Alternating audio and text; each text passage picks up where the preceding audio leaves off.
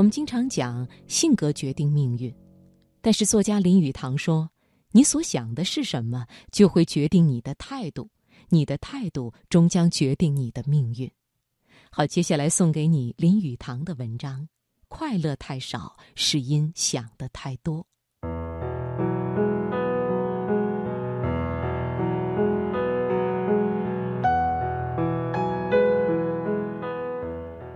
一位作家朋友叙述了他的一个经验：有一次，他在飞机场等待一架因为恶劣天气所阻、久久盘旋而不能降落的飞机。时间一小时一小时的过去，他注意到一位等待未婚妻的青年人那极度焦急不安的情形。时间每过一秒，这位青年的情形跟着恶化。作家知道。若是劝这位青年不要担心，是毫无用处的。于是他采用了另一种方法，他走向前去和他聊天，问起他未婚妻的情形，他长得什么样子，他们是怎样认识的。于是那青年就非常起劲地谈论自己的未婚妻。不久，他的忧愁竟暂时忘记了。在他不知不觉的时候，飞机已经降落了。这位作家朋友所用的方法，就是将积极的思想放在青年人脑中。你脑中若有消极的思想，也可以用同样的方法，将注意力集中在那些可以使你获得快乐和希望的事物上。你注意力的焦点平常在哪里？是注意到你的过失，或是你所做的贡献，你所获得的批评或是夸奖？集中在你的忧虑和恐惧，或是希望与梦想上，是想到失败或是成功，想到所会遇见的障碍，还是所要达到的目的？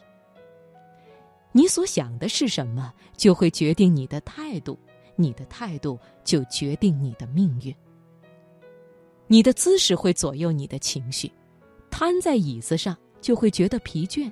挺起胸膛，就会觉得精力充沛；软弱无力的坐着，就会有怯弱的感觉；直立起来，就会高兴及充满生气。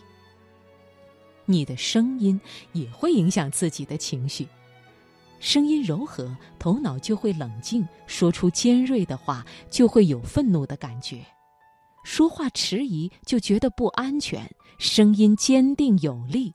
就会充满信心。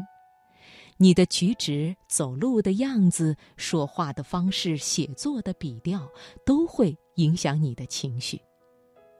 你对外表及举止加以管制，就能间接的使你的内心焕然一新。做事情的时候，若是熟练技巧，不加压力的去做。就不容易感到疲倦，精力也会充沛，就会更容易成为快乐、健康以及成功的人。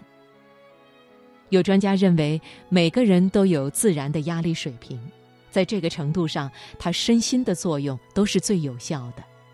若是加以任何外力，使他离开了这基本的水平，就会发生不良效果。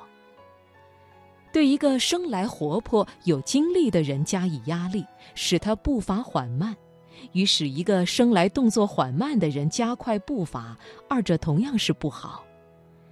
勉强自己以一种与个性不相配合的速度去工作，乃是最足以破坏宁静与造成忧虑的不智之举。应当从事试验，找出一种最配合你需要的速度。一旦决定了最有效的步伐时，便照着这节拍前进，不要随意更改。无论什么事情临到，你只要愉快的选择，就可以消除被强迫的感觉，这样也就会使你改变态度，